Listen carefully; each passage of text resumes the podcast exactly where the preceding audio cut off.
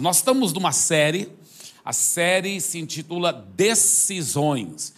E domingo e segunda-feira passado nós iniciamos essa série. Hoje é a segunda mensagem da série. E a mensagem de hoje é intitulada Quatro Segredos para Vencer as Tentações.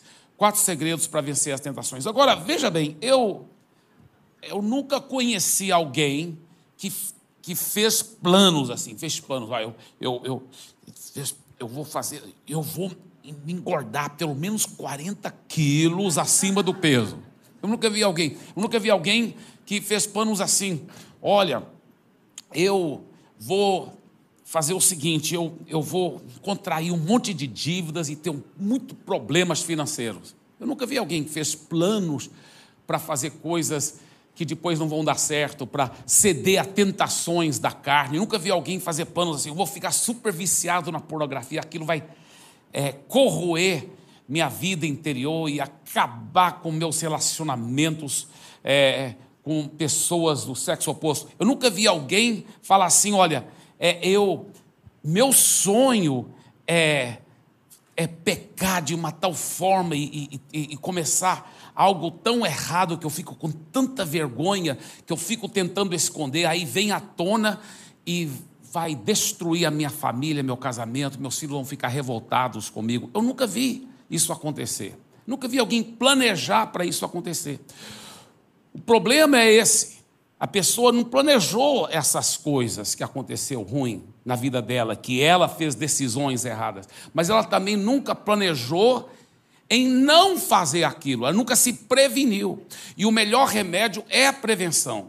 Por isso que o próprio Jesus e a Bíblia fala tanto sobre isso. Jesus mesmo falava: olha, orai e vigiai, para não cair em tentação.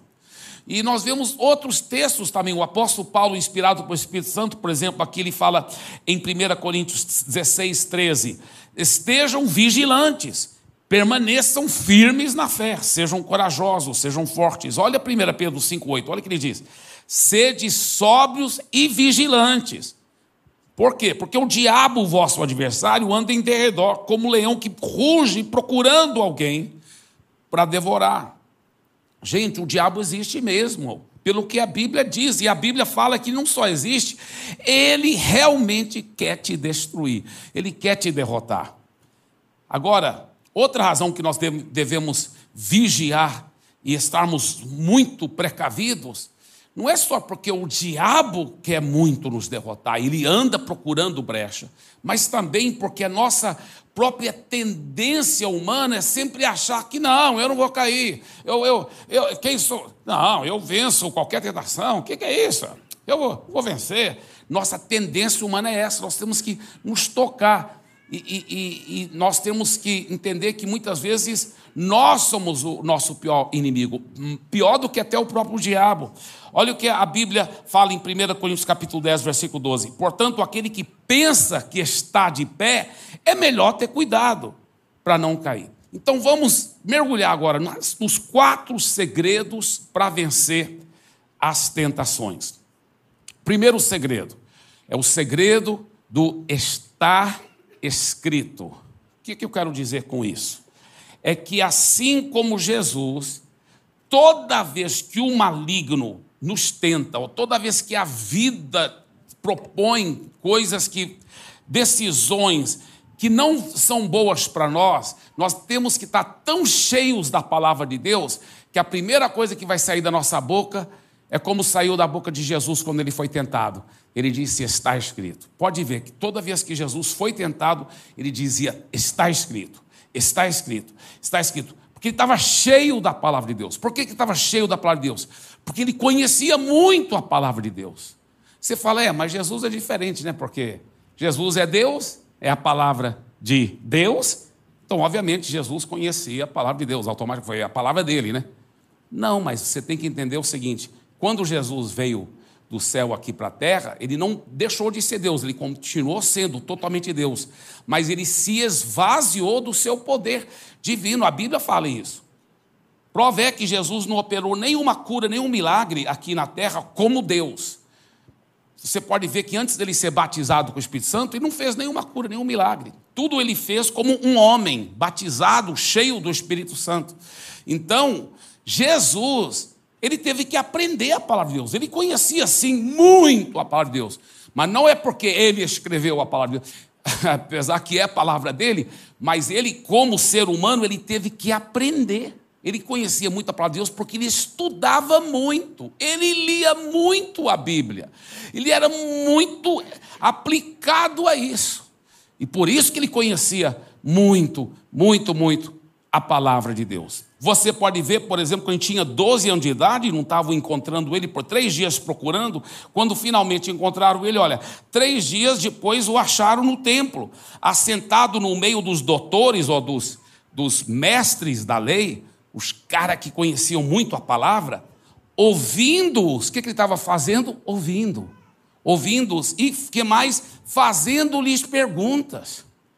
Eu posso imaginar, ele falou, rapaz, eu vou colar no pé desses caras, eles conhecem muito a palavra, eu vou ficar ouvindo, eu vou fazer muitas perguntas para eles. Eu quero entender melhor a palavra de Deus.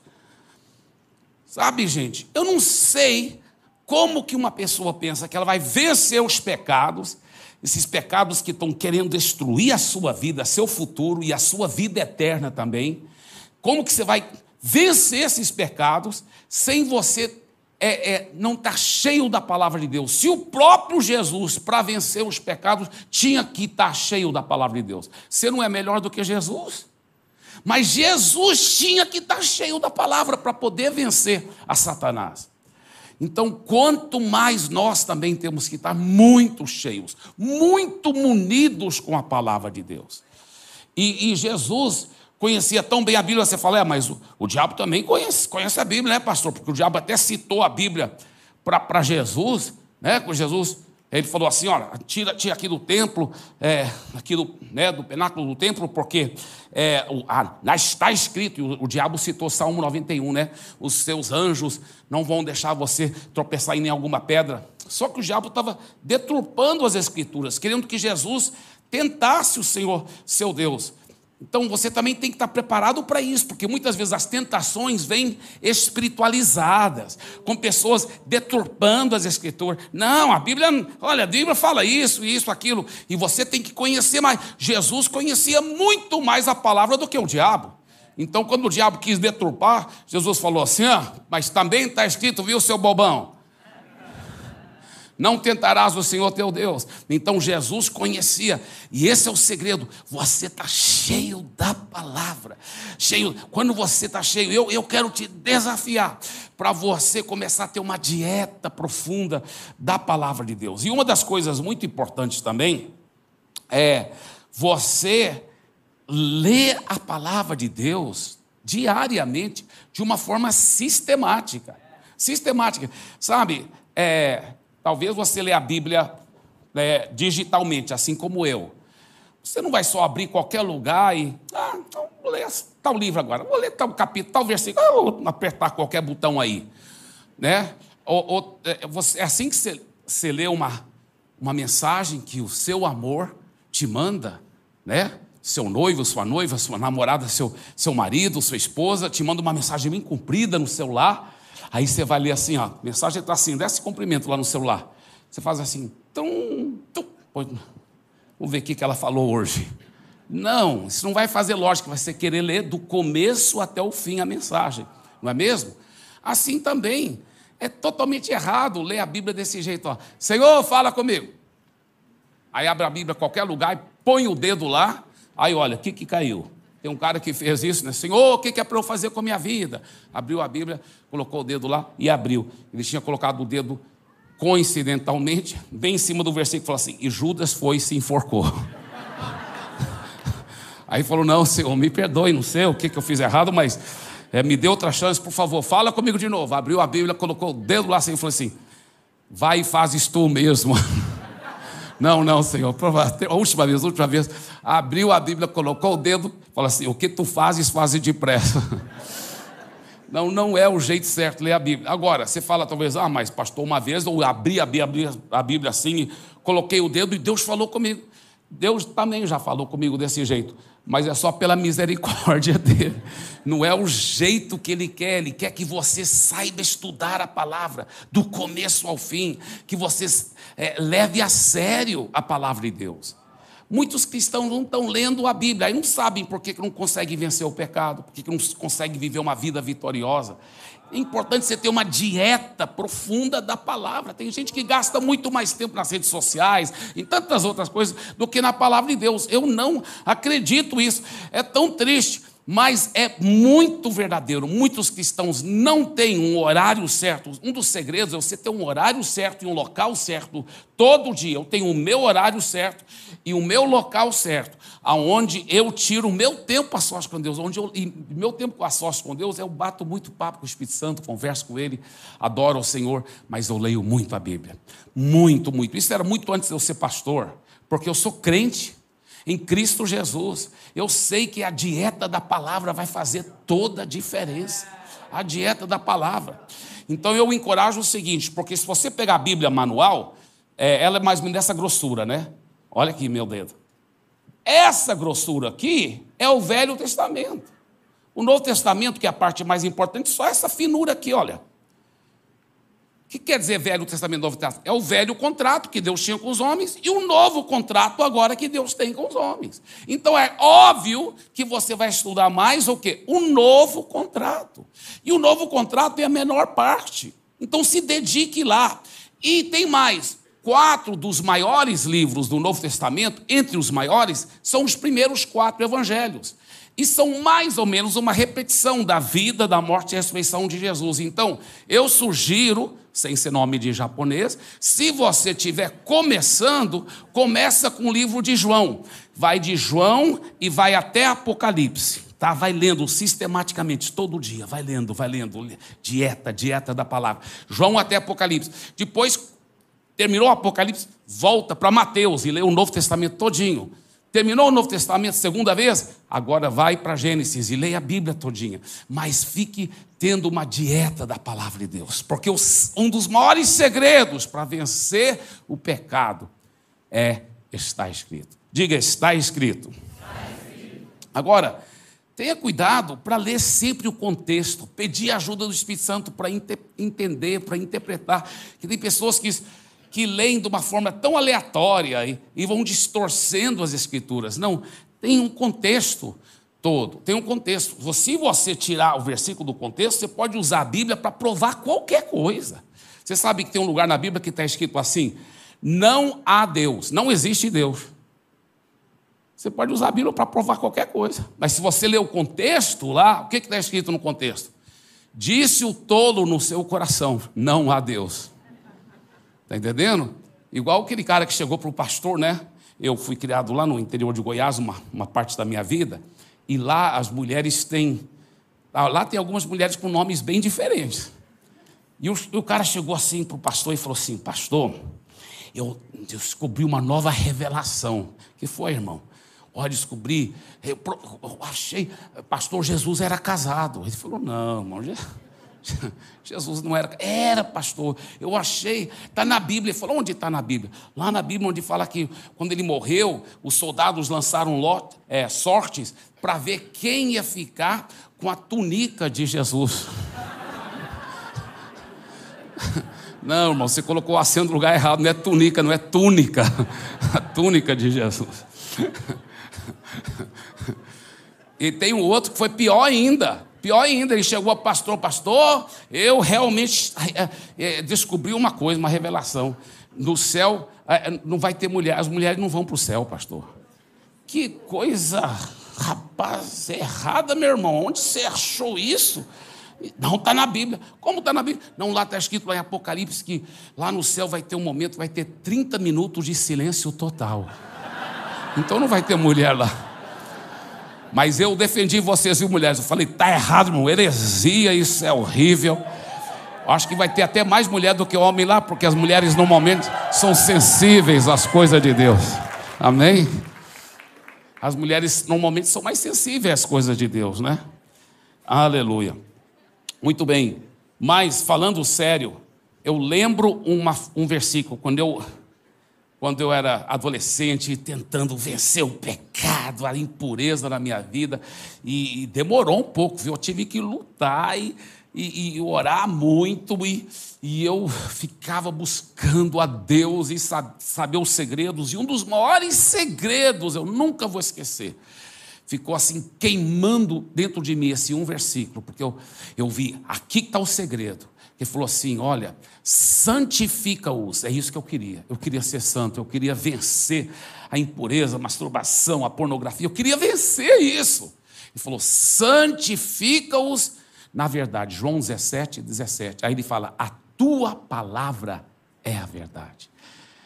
E esse, eu não entendo como pessoas pensam que elas vão andar em santidade, que elas vão vencer o pecado e elas não têm uma dieta constante da palavra de Deus.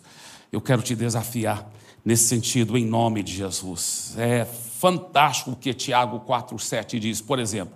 Portanto, submetam-se a Deus, resistam ao, dia, ao, diabo e ele fugirá de vocês. Aqui mesmo você vê, nossa série é sobre decisões, duas decisões que você precisa tomar. Deus não vai fazer essas decisões por você, não vai. Você pode ser a pessoa mais quebrantada, mais amorosa do mundo, mas Deus não vai fazer essas duas decisões para você. A primeira decisão, o que, que ele diz? Submetam-se a Deus. Então, a primeira decisão é submeter-se a Deus, lendo, meditando e obedecendo a palavra. Deus é a sua palavra, então eu vou me submeter ao Senhor. Eu vou ler, eu vou meditar e eu vou procurar obedecer a sua palavra. E a segunda decisão, ele fala: resistam ao diabo, e ele fugirá de vocês. Deixa eu te falar uma coisa, meu irmão. Nenhum lugar na Bíblia fala que é para você pedir a Deus para tirar o diabo. Todo lugar a Bíblia fala que é para você expulsá-lo. Mas como que é para expulsá-lo? Com a palavra. Sempre expulsa o diabo com a palavra. Sai, Satanás, porque está escrito. Porque está, você vai estar cheio, tão cheio da palavra, que a primeira, é igual Jesus estava tão cheio da palavra que toda vez que o diabo tentou, Jesus disse: sai, porque está escrito, está escrito. Diga, está escrito. O segundo segredo para vencer a tentação que eu quero compartilhar com vocês é o segredo da linha de segurança. O que é uma linha de segurança, pastor Eibe? É o seguinte: vamos supor que existe um é, é, uma linha bem aqui que vai dividir entre o certo e o errado, agradar a Deus e pecar. Então a linha está bem aqui. Você passa a linha, você está pecando. Então, é, essa é a linha. Não é a linha de segurança. Vou falar o que é a linha de segurança daqui um pouco. Mas, em geral, tem uma linha, não é mesmo? Então, muitas vezes, o jovem, por exemplo, ele estava na bagaceira, nas coisas do mundo, cheio de imoralidade, mas converteu. Agora está seguindo Jesus, orou, orou. Aí ele crê que Deus mostrou para ele qual é a princesa com quem ele vai casar. Aleluia. Então eles começam um namoro, né? Começa um namoro, aí ele vai para o discipulador dele e fala assim: e aí? O que, que eu posso fazer? Eu sei que não pode cometer imoralidade, seria no outro lado da linha, né? Imoralidade. Mas o que, que eu posso fazer com ela? Eu posso abraçar, posso beijar, posso passar a mão no cabelo dela. O que, que, que, eu posso fazer? Aí o discipulador, se ele for um bom discipulador, vai falar: cara, você já sabe que não é para praticar imoralidade. Mas o que você pode e não pode, nos detalhes, busque a Deus, o Espírito Santo. Você tem o Espírito Santo morando dentro de você. Você sabe o que, que é impuro e não é impuro. Busca a Deus. Deus vai te mostrar. Aí ele ora, ele sente Deus falando certas coisas. Tá, então ele sabe, poxa, Deus deixou bem claro para mim. Só que é uma linha, porque ele já sabe, se ele passar a linha, ele pecou mesmo, é coisa séria. O que, que ele normalmente faz muitas vezes? Infelizmente. O casal muitas vezes faz isso. Vai até a linha, fica brincando perto da linha. Aí o que, que acontece? Normalmente, pum, cai no pecado, porque brincou tão pertinho da linha. Mas sabe o que? Isso é muito grave. Nas coisas sérias da vida, em geral, já notou que nós não fazemos isso? Por exemplo, aquele avião que você pegou outro dia para viajar para cá ou para ir para outro lugar. E se o piloto tivesse essa mentalidade? Ah, será que até onde eu posso ir com esse tanque de combustível? Eu acho que ainda dá para ir mais um pouquinho. Não, não, não põe mais combustível, não. Ele vai. Você ia querer andar num avião desse? Olha, eu vou ver se eu dou um arrasante naquele prédio. Até onde eu posso chegar sem bater no prédio? Não é mesmo? Nas coisas sérias da vida, o que, que a gente faz? A gente fica longe da linha. Nas coisas sérias da vida, a gente fica longe da linha. E aí que vem, é o que eu chamo a linha de segurança. O que, que você faz, então, para você precaver? Porque lembre-se que a melhor decisão é aquela antecipada, como nós aprendemos eh, semana passada. Então, o que, que eu faço? Eu sei que a linha do pecado é aqui, mas eu vou fazer o quê? Uma outra linha para cá. Uma linha de segurança. Uma linha de segurança, aonde eu vou me vigiar aqui. Isso que eu fiz. Por exemplo, porque, olha, eu, eu, eu antes não estava conseguindo vencer pecado, mas através da intimidade com Deus, através da transparência com o meu discipulador, eu venci. Eu estava andando em santidade, andando em pureza, era solteiro, uma bênção. Aí Deus me mostrou que era para eu namorar, noivar e casar com André, aleluia. Então, aí eu comecei a namorar com André, mas antes, olha, diga, decisão antecipada. Antes de começar a namorar com André, eu já fiz uma, uma outra linha para cá, que eu chamo o quê? A linha de segurança. A linha de segurança. Eu lembro que eu até conversei com ela sobre isso. Eu acho que foi até antes de namorar, ou bem no comecinho do namoro. Falei, olha, eu me conheço. Eu sei que eu sou fraco e, e eu já tive muito problema nessa área e eu quero andar em santidade. Ela não, ela sempre foi muito pura, desde pequenininha. Mas eu falei, eu quero andar em muita santidade. Então, eu vou ter muito cuidado. E eu quero saber se você concorda da gente fazer assim. Olha, nós vamos ser um pouco radical. Não estou falando que é para todo mundo fazer o que eu fiz. Não, não, não. Cada um vai buscar o Espírito Santo para saber aonde é que fica a sua linha de segurança. Mas a nossa linha de segurança, nós concordamos e ela também falou que ela, ela quis assim também. E qual era a nossa linha de segurança? Era o seguinte: ao, ao namorar, a gente podia sentar perto um do outro, olhar um para o outro mas olha, olha a radicalidade. Nem pegar na mão romanticamente. Nem pegar na mão romanticamente. Até ser noivo. Aí, uma vez noivo, podíamos pegar na mão, abraçar de lado e só dar beijinho.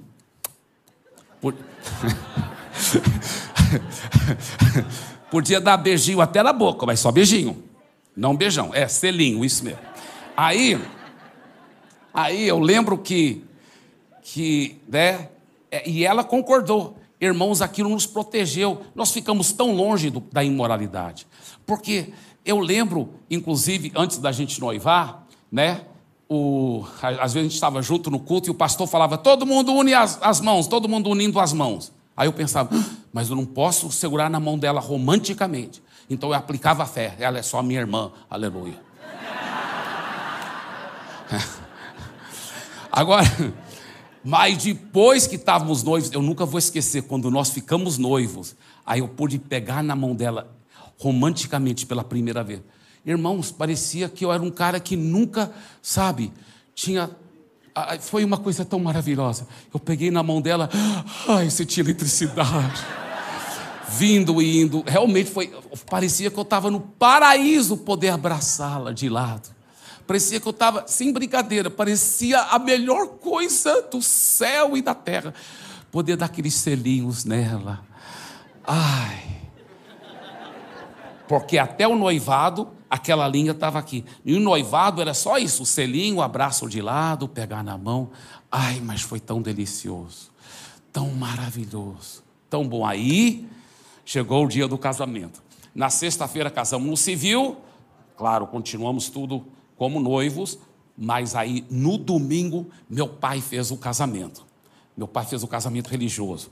E eu nunca vou esquecer que meu pai falou assim, né? Fez todo o casamento, aí ele falou assim: Eu vos declaro casados, homem e mulher. Não, ele não fez sinal da cruz, mas.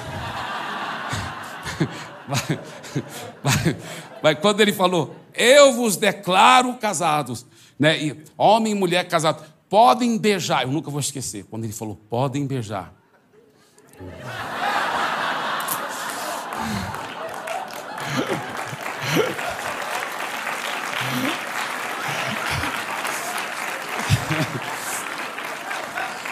Pela primeira vez na minha vida que eu beijei a Andréia com aquele beijo profundo. Ai, foi maravilhoso. E demorou tanto que meu pai falou: tá, chega, chega. Tô brincando, meu pai não. Tô brincando. Mas foi tão maravilhoso. Seriamente, foi tão lindo, tão lindo. E agora, em dia 11 de maio, vai fazer 32 anos. E é, e é, é o que a Bíblia diz: é delícias perpétuas. É maravilhoso quando você faz da forma que a palavra de Deus mostra. Eu, eu, eu comparo eu e Andréia como. Sabe como formiga gosta muito de açúcar? É como se nós dois fossem duas formiguinhas em cima de um monte de açúcar. Mas isso é a vida com Jesus, é maravilhosa.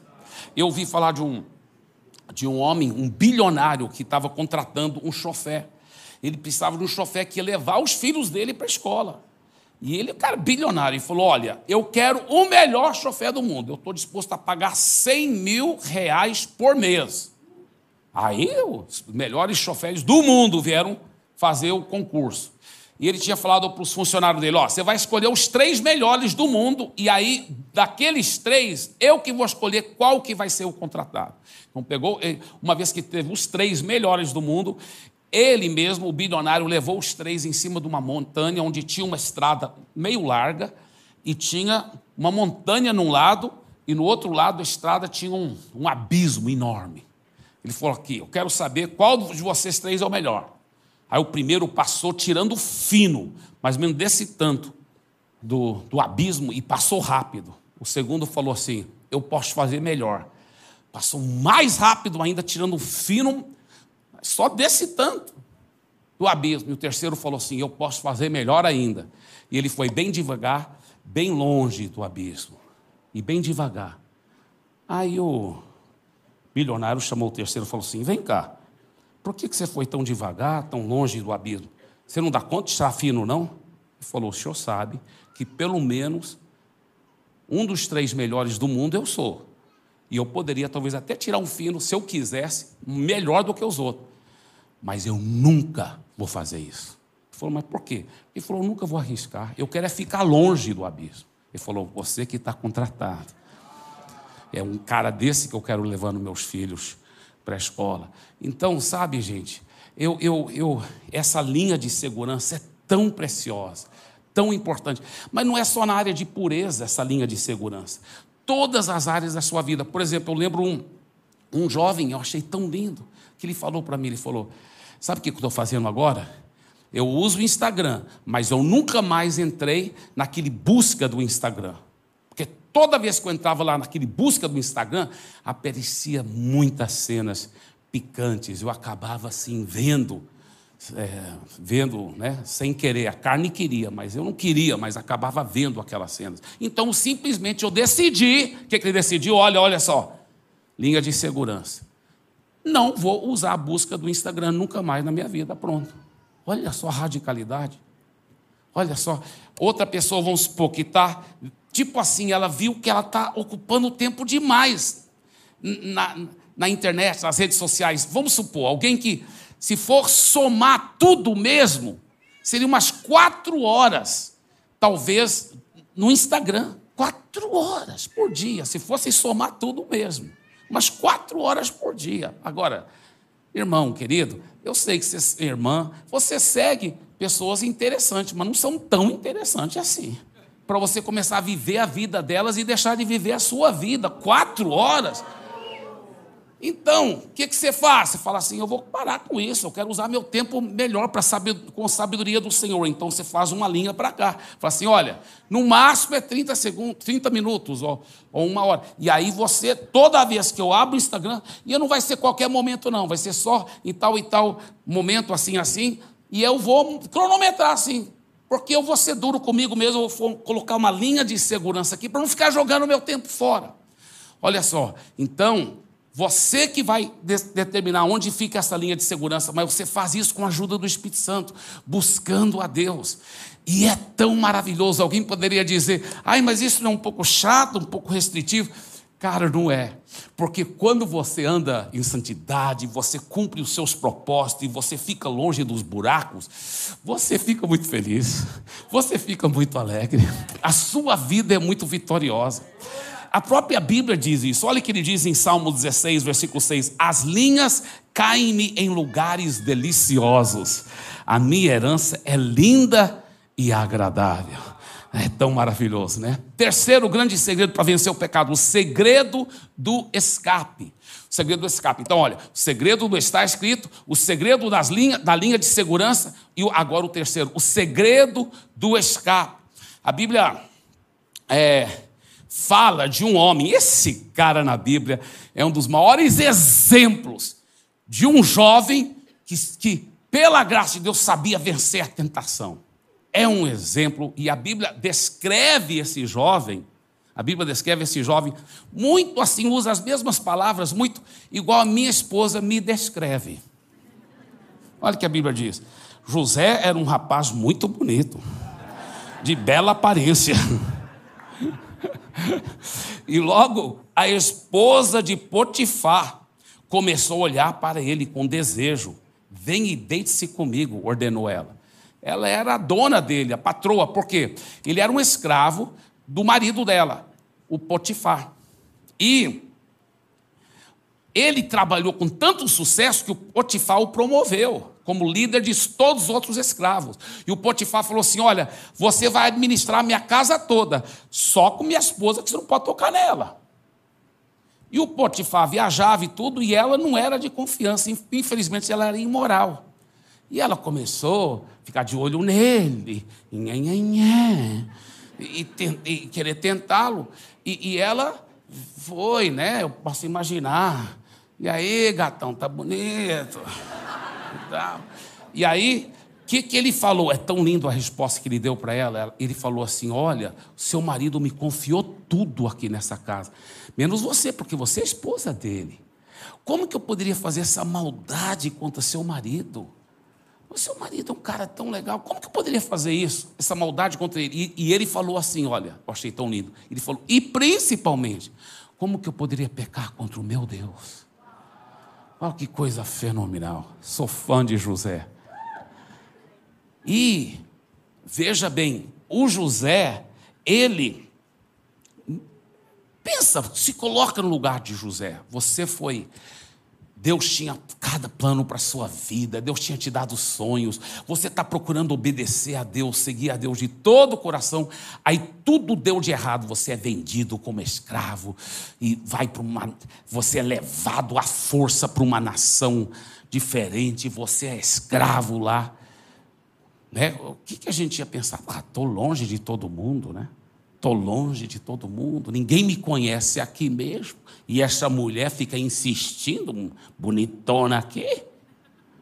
Mas não, falou: não, eu não vou fazer essa maldade contra o marido dela. E, especialmente, eu não vou pecar contra o meu Deus. Que coisa linda. Mas escuta bem, se coloca no lugar de José. Outra coisa, outra atitude que o José poderia ter feito é: poxa, por que, que Deus deixou toda essa desgraça acontecer comigo? Hoje eu sou um escravo. Eu era um filho de um, de um cara riquíssimo. Eu tinha tudo. E eu busquei servir a Deus fielmente, e olha que Deus me deu. Deus não deu nenhum dos meus sonhos. Deus não deu nada que eu pedi a Ele. Então também não vou fazer o que Deus está pedindo de mim. Estou chateado com Deus. Eu vou pecar mesmo.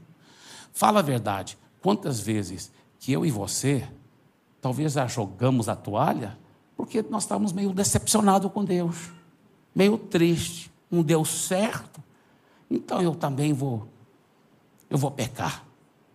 Olha como o diabo é sujo, como o diabo é sujo.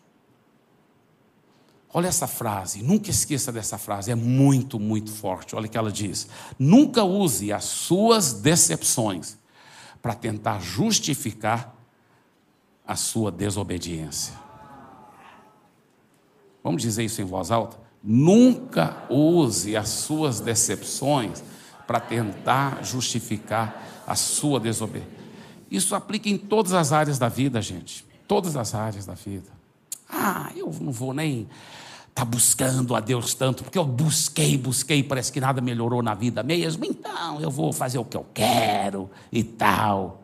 Não é mesmo? As pessoas não falam assim? Quantos maridos falam assim? Ah, ela não está me suprindo, ela não está me suprindo. Toda vez eu quero que alguma coisa role aí, ela, ah, dor de cabeça, tá. Ah, ela não está me suprindo, então também eu sou homem, né? Eu vou, eu vou ter que fazer o que eu tenho que fazer. Mentira do diabo. Perceba ajuda para o seu casamento. Pega um casal de discipuladores, mas nunca use as suas decepções para justificar a sua desobediência a Deus.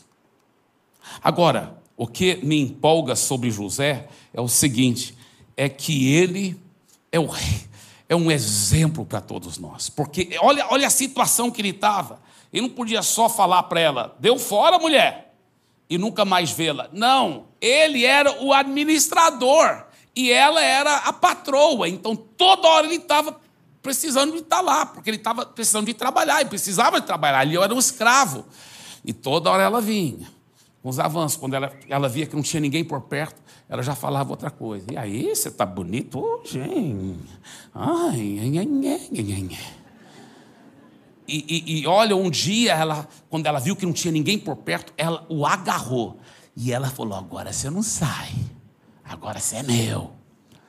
Só que o José já tinha feito o quê? Uma decisão antecipada. Diga, decisão antecipada. Qual foi a decisão que ele fez? Se ela me agarrar, eu já sei o que, é que eu vou fazer. Eu vou fugir, que eu conheço a minha carne, não vou tentar dizer, não, não, não, não tira o seu braço e tal. E ela encostando o seio nele, não, não, não.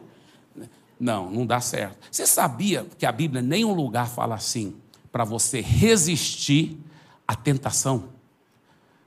Perdão, a resistir à impureza. A Bíblia, nem um lugar fala para você resistir à impureza. Tem um lugar. Fala para você existir o diabo, ele vai fugir, manda ele embora.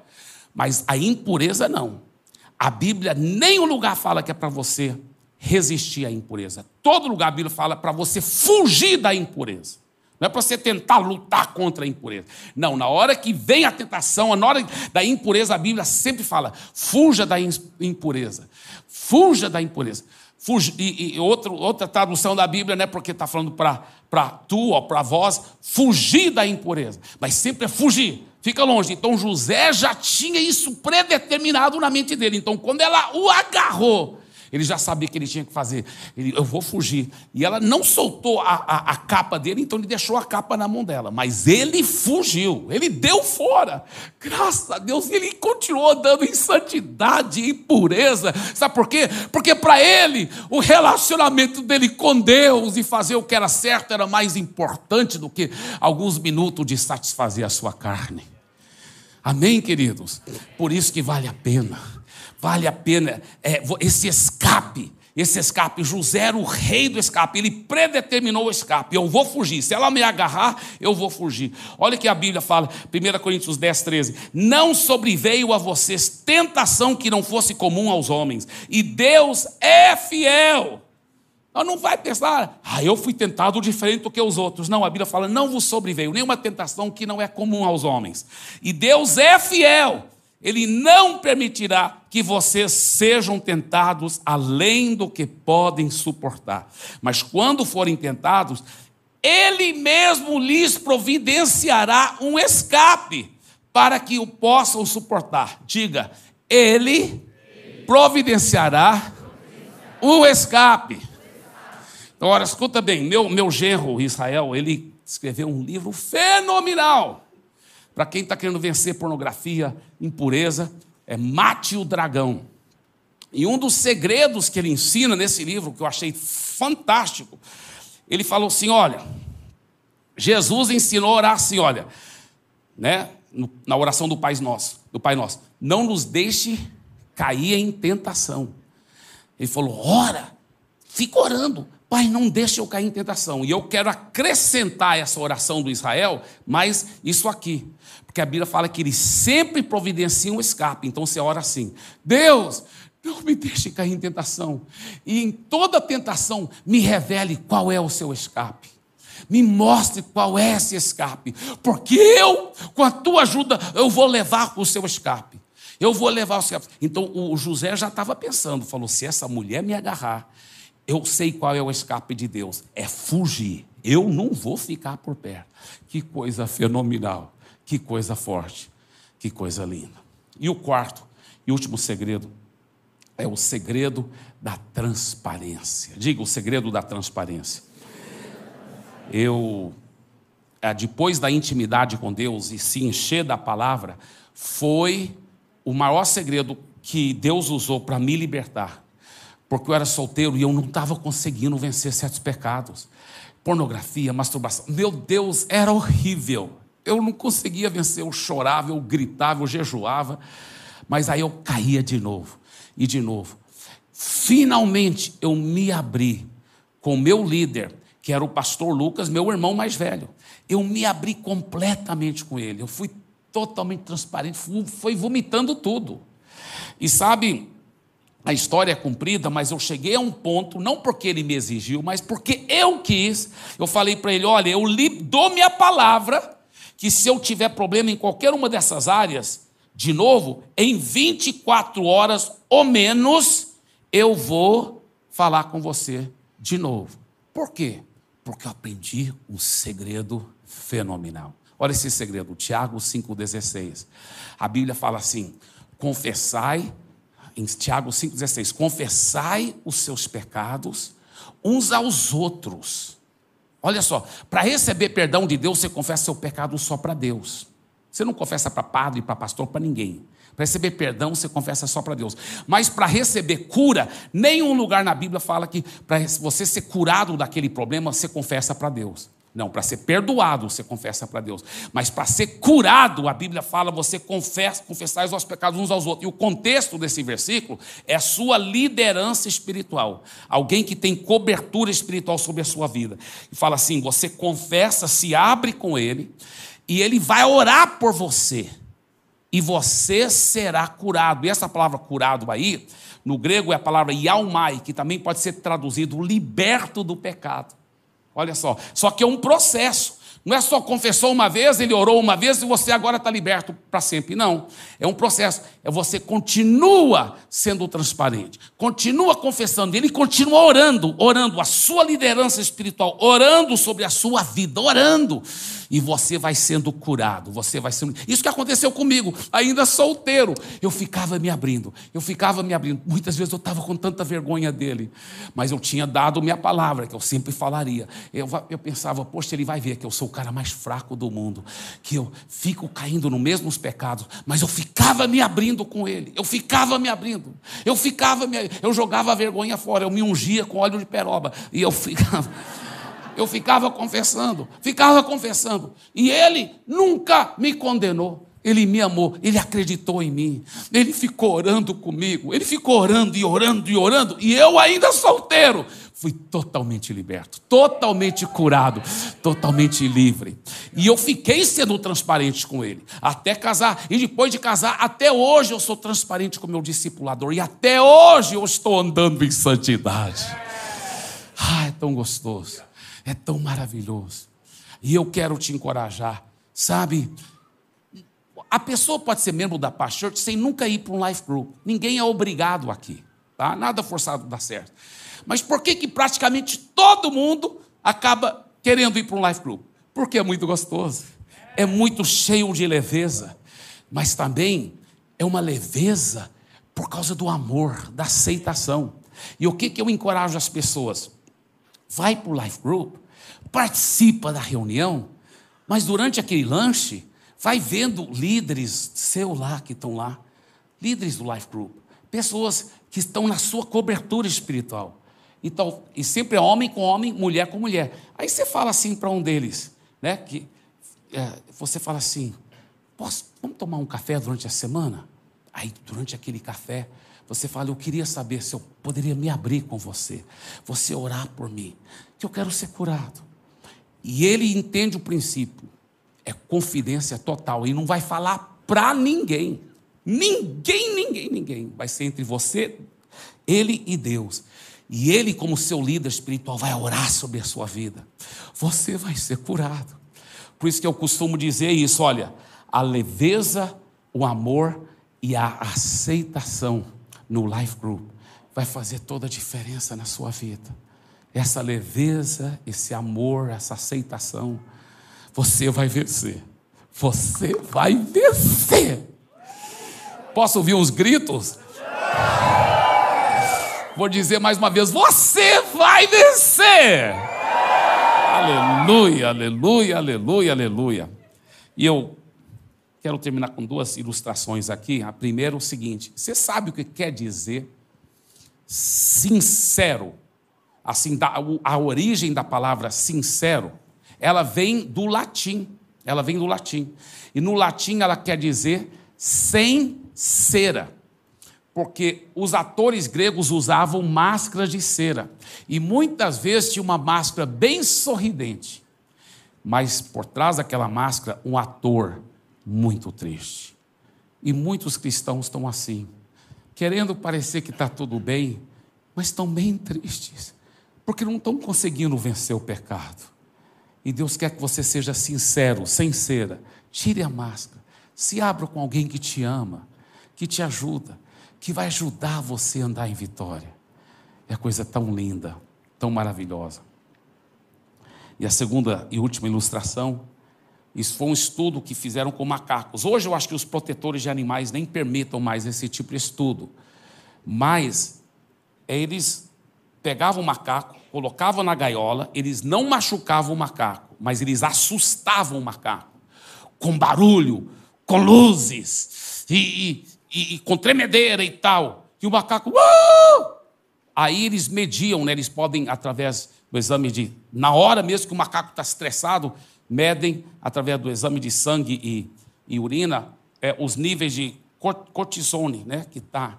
E eles podem saber o nível que está de ansiedade. Mas os níveis estavam lá em cima, lá em cima, coitadinho do macaco. Mas sabe o que eles fizeram? Impressionante esse estudo eles pegavam, abriam a gaiola, colocavam outro macaco lá com ele. Fechava a gaiola, fazia os mesmos, as mesmas, os mesmos traumas, as mesmas luzes piscando, os mesmos barulhos, os mesmos, é, o quê? Contas para pagar, dívidas, mesmos problemas, mesmas situações difíceis na faculdade, mesmas situações difíceis na criação de filhos, os mesmos problemas mesmas luzes, e aí mediam de novo. Os níveis de estresse e de ansiedade naqueles macacos tinham caído a 50%. Por uma razão diferente só, só porque tinha outro macaco ao lado dele. Então, minha pergunta para você é: quem é o seu macaco?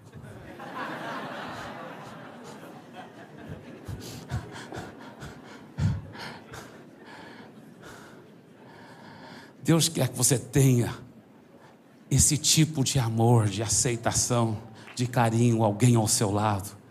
E eu já vejo isso acontecendo, pela graça de Deus. Você recebe essa palavra? Dê para Jesus uma forte, forte salva de palmas.